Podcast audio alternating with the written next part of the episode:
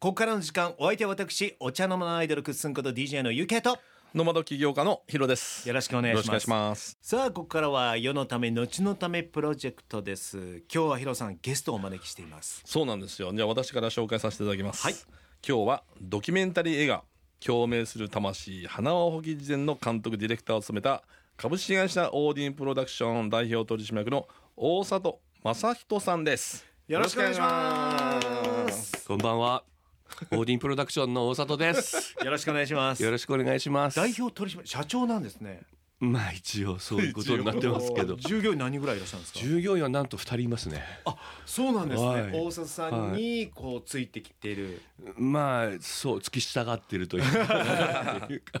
無理やりついてこいみたいな。なるほど、さあそんな大里さんにいろんなお話を伺いたいと思いますがやっぱりまずはドキュメンタリー映画「共鳴する魂花保木一年」改めて、えー完成おめでとうございます。ありがとうございます。はい、であのーはそんな大里さんはですね、うんどういう方なのかまずはお聞きしたいと思いますが大里さんはどこ出身なんですか？東京の向島？が下町ですね。あのはいはい隅田川を挟んでもんじゃ焼き美味しいとこだのそうまあ反対側というか、うんはいそうですね。めっちゃ下町じゃ下町ないでかですすね。江戸っ子じゃないですかバリバリめっちゃええどっこめ。手案でべらぼうめみたいな。はい。うん。どんな少年だったんですか？まあやんちゃっていうか、うん。ガキ大将というか、まあ自分が中心じゃないと嫌みたいな。一人っ子だったんで、まあ。でも制作ってどちらかといえば支える方ですよね。いやあの自分が何でも先立ってやらないと気が済まないタイプです、ね、なるほど。うわこういう監督のもとで働きたくない。あでもドキュメンタリーだかはい。あら誰も働いてない。そういうことですね。その現場を映していくキャスっていうトもおらん。なるほど。それが一番です。だからやりたい放題できる。なんでヒロさんそんなこと知ってるんですか？いやいやいやいや。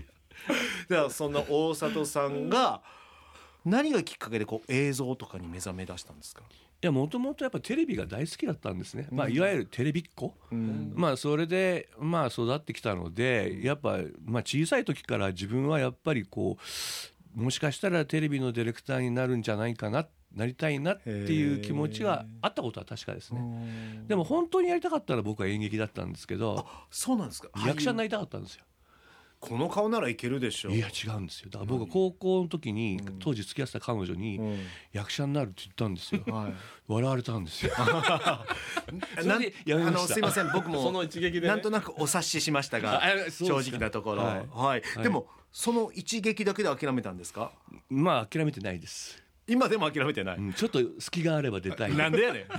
出んでよろしいもう今更。でもそうやって役者になろうと思ってた大里青年少年がですねあのドキュメンタリーの方に行くっていうのは何か好きな番組とかがあったんですか？そういう。あ自分はねドキュメンタリーやろうとこれっぽっちも思ってなかったんですよ。どっちかっつうとドラマの方に行きたかったんですよ、はい。なのにどういう経緯でそうなっていったんうですか、んまあ当時は制作会社なんですけど、うんドキュメンタリーをやれと。これを番組を作れと。言われたのでそれでやってみたらまあ面白かったっていう。なるほど。なるほど。最初はどんな番組を作ろうと思ってたんですか、もういきなりだから、まあ、某キー局のうん「まあ、ザ・ノンフィクション」っていう番組なんですけど。もうめめっちゃ有名ですよ、うん、それはい。をなんかいきなり、いい今でも忘れられない「歌舞伎学者は小学1年生」っていうタイトルなんですけど、えそれ誰ですか？歌舞伎役者は。えー当時福助さん、ああ福助さん、うん。はい。はあとその息子さんのうん。ドキュメンタリーをもう何にも知らないのにいきなりやらされてみたいな、突然そのタイトルは決まってるんですか？そうですね、まあ、タイトルっていうか、まあ、コンセプトは決まってて全部取材が終わってからタイトル決めるんですけど、うんうんうんまあでもその当時1年生だったんでその子がまあ初舞台を踏むみたいな、なるあそういうことか、うん。それはもうストーリーで出来上がってるわけですね、まあ、出来上がっててドキュメンタリーなんでストーリーはうん撮っていかないとどうなるか分かんないというのはあるんですけどね。はいはいはい、はい。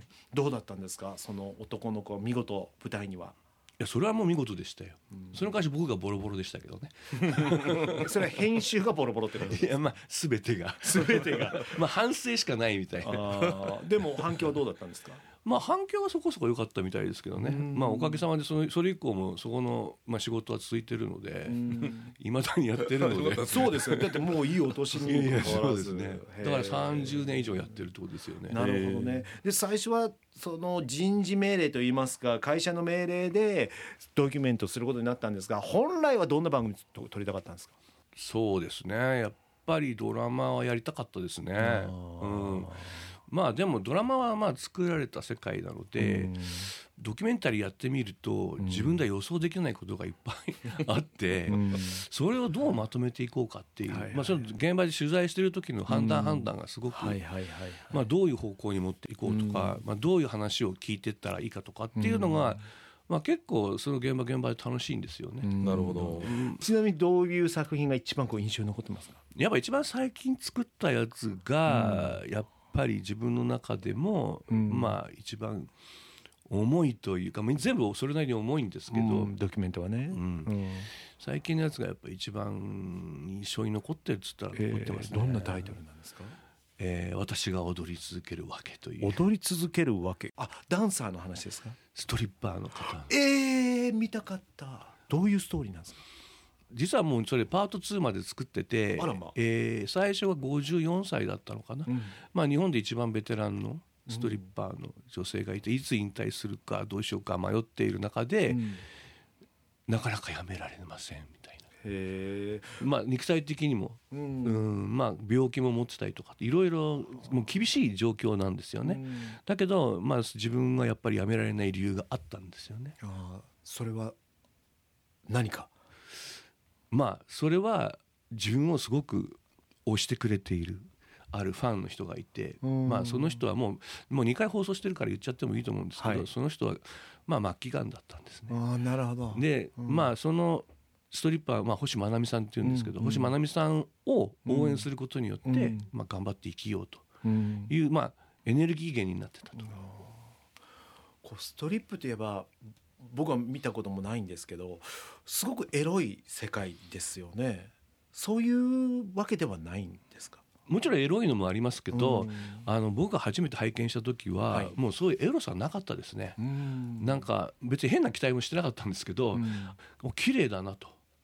まあ、それ当時54歳ですけどよくこんなに体が動いて、まあ、感動しましたね。なるほどね、はい。やはりそれが衝撃だったと思いますけどそんな大里さんがですよストリッパーの方のドキュメントを撮ってる方が 打って変わってまた違う世界花尾保一さんのドキュメント。まあギャップですよね。ほんまにギャップですよね。ギャップありすぎですよね。もう振り幅がやばいのなんのってそうですね。まあこの話をいただいた時に、うんまあ正直僕もあの保木一先生のことは知らなかったですからね。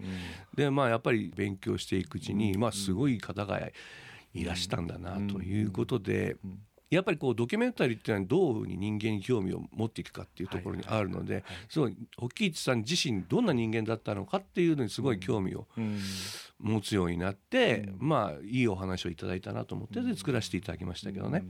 最初話をもらった時にやはり今まではドキュメントで生きてる方をフィーチャーするじゃないですか。ね普通ドキュメントは生きてる人とか。ねねえそうそう。なのに もう100難しいよね年以上なく200年。200年前に亡くなった方のドキュメントってこれ難しくないですか、うん、やっぱりそうなってくると、なぜ花保木市は世のため後のためっていうことをやり始めたのかうん。っていうところを掘り下げていく。うん。っていうまあ一つの一番大きいテーマ。うん。で掘り下げていくしかないですよね、はいはい。うんストーリーを作っていく時は。はいはい。まあうんそういうアプローチの仕方をして、まあ、自分自身もすごく興味があったので、はい。そこは面白かったですね。うん。ただ絵にするのは大変でしたけどね。そうですよね、はい。でもこう思ってるだろうなっていうのはざっくり分かっても本当にその時の心境っていうのはドキュメントは違うじゃないですか。それをどうこう自分の中で作り上げていったんですか？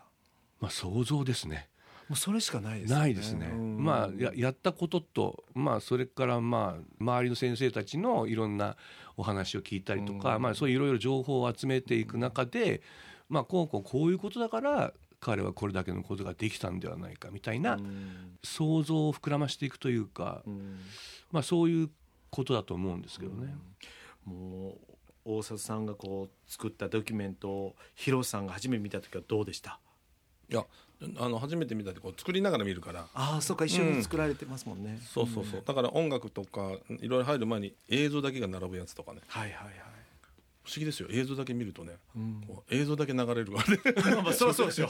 映像しか当たり前じゃないですか。そうですよそう。でもそれも不思議ですよね。いやいや一般の方。あいや一般見たらね、うん。いやなんか無味乾燥に感じるんだよね、音楽とかねやっぱね音響とかいろいろね。やっぱ総力だねあれね、まあそうですね。出来上がった時は別物でしたね、最初はもう本当に無味無臭なところからですもんなんかこうね。映像が止まってこうまたこう次動くみたいな、はいはいはいはい。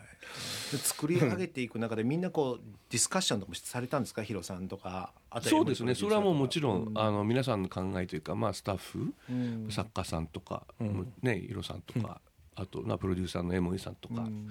まあ、皆さんと相談しながら作り上げていくっていう形になったと思うんですけど、何が一番印象的でした？作り上げていくときに。最初のプレビューで吉野さんが絶句したんだろうなっていう。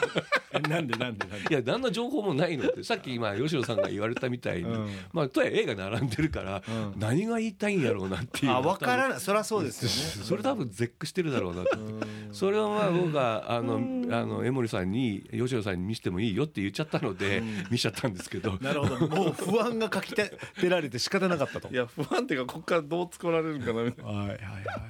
まあそうですよね。すいませんでした、ね、いやいやいやいや本当の骨組みの部分でね。はい。それが見事作品出来上がった時ねはいかがでした？感動しましたよ。もう,、もう本当に。ありがとうございます。あんまりこうねリスナーの方の前であれだけど本当によくできたなと思ってね。やっぱり200年の時を経てね、ん。集大成。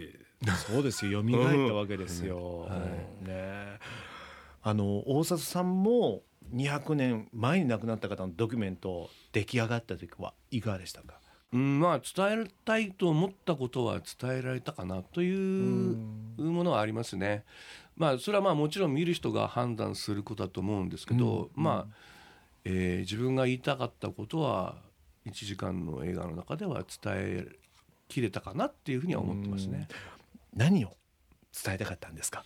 まあそれやっぱテーマに戻りますけど、うん彼はどうしてこんなことができたのかっていう話にうんまあ世のため後のためっていうふうになるその大きな動機、うん。うん、そこに、まあ、自分なりの考えみたいなのを、まあ、一応乗っけることができたので、はい。まあ、それは良かったかなとは思ってますけどね。ん。そっかそっか。これがもうこれからどんどん羽ばたいていってまずはイギリスにうん。行かれ第一て上映会をされてこれからどのようにこうこの作品を見た人たちが感じ取ってもらいたいってみんな自分が何のために生まれてきて何のために生きていくのかっていうテーマをずっと抱えてると思うんですよ。はいはいはいはい。まあ、僕も実際思ってて、うん。自分の存在する意味うん。意義みたいなのがよく分かんない時代ってまあ若い頃そうだったんですけど、うんそうなった時に保基地っていうのはまあ目が見えないっていう風なハンデを背負いながらお母さんに苦労させて、うん。お母さんその苦労で亡くなっちゃうわけですよね、はい。そんな思いまでを、まあ、自分の大事な人にさせて、うん。いろんな人に迷惑かけてうん。生きていくっていう、俺にそんな生きてる価値があるのかみたいな、うん。まあ、そういう自分に対する問いかけっていうのがあったんじゃないかと思うんですよね。